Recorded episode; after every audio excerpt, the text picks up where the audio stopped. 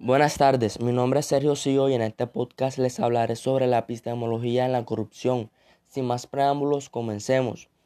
El estudio de las conductas humanas en sociedad siempre ha sido una angustia existencial para la construcción del conocimiento, para reflexionar sobre el por qué los hombres y mujeres que habitamos en este planeta Tierra actuamos de una manera que nos inclina o motiva para hacer o no hacer el por qué se considera que el ser humano en su estado de naturaleza prevalece el sentido de la anarquía y por lo tanto la necesaria delegación de su poder originario en un contrato social que permita la supervivencia de la especie humana.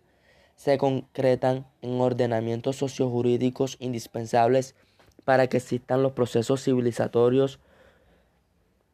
Las ciencias sociales en su conjunto siguen intentando explicar e interpretar al ser social en su relación societaria con respecto a conductas, valores y estereotipos, en la que también existen disciplinas en el área social en la que el binomio humanidad-sociedad son el centro de estudio y de reflexión para las ciencias jurídicas y políticas. La psicología social y la sociología, pasando por la antropología social, acompañada siempre de una gran pregunta, ¿por qué actuamos como actuamos y la necesaria sistematización de la dialéctica actitudinal, premios y castigos, beneficios y sanciones, lo bueno y lo malo, lo ético y lo antiético, lo correcto y lo incorrecto, etc.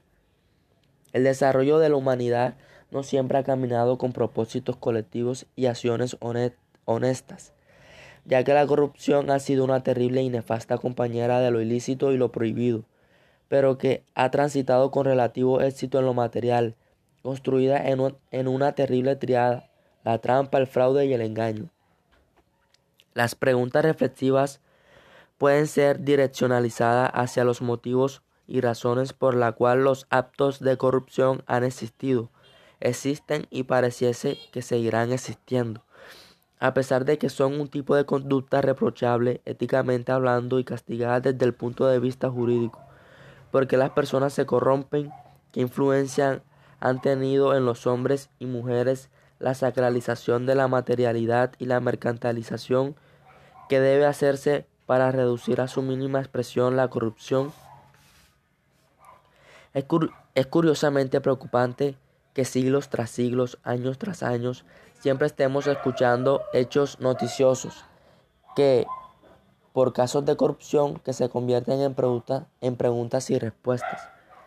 La corrupción forma parte de la naturaleza humana. Es un problema ideológico, axiológico.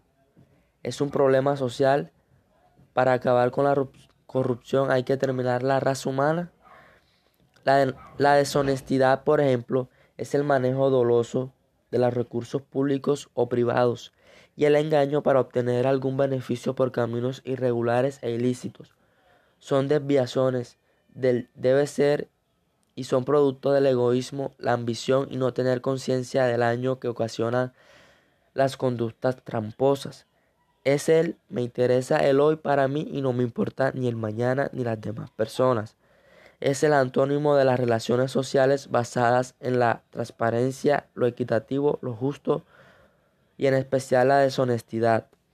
Son conductas reprochables y bochornosas quien corrompe y quien se deja corromper, que se ha mantenido a lo largo de la historia de la humanidad y que lamentablemente la corrupción, a pesar de ser, de ser castigada, aún goza de buena salud y entre sueños y quimeras no debería ser una utopía coexistir en una sociedad de honestas y honestos.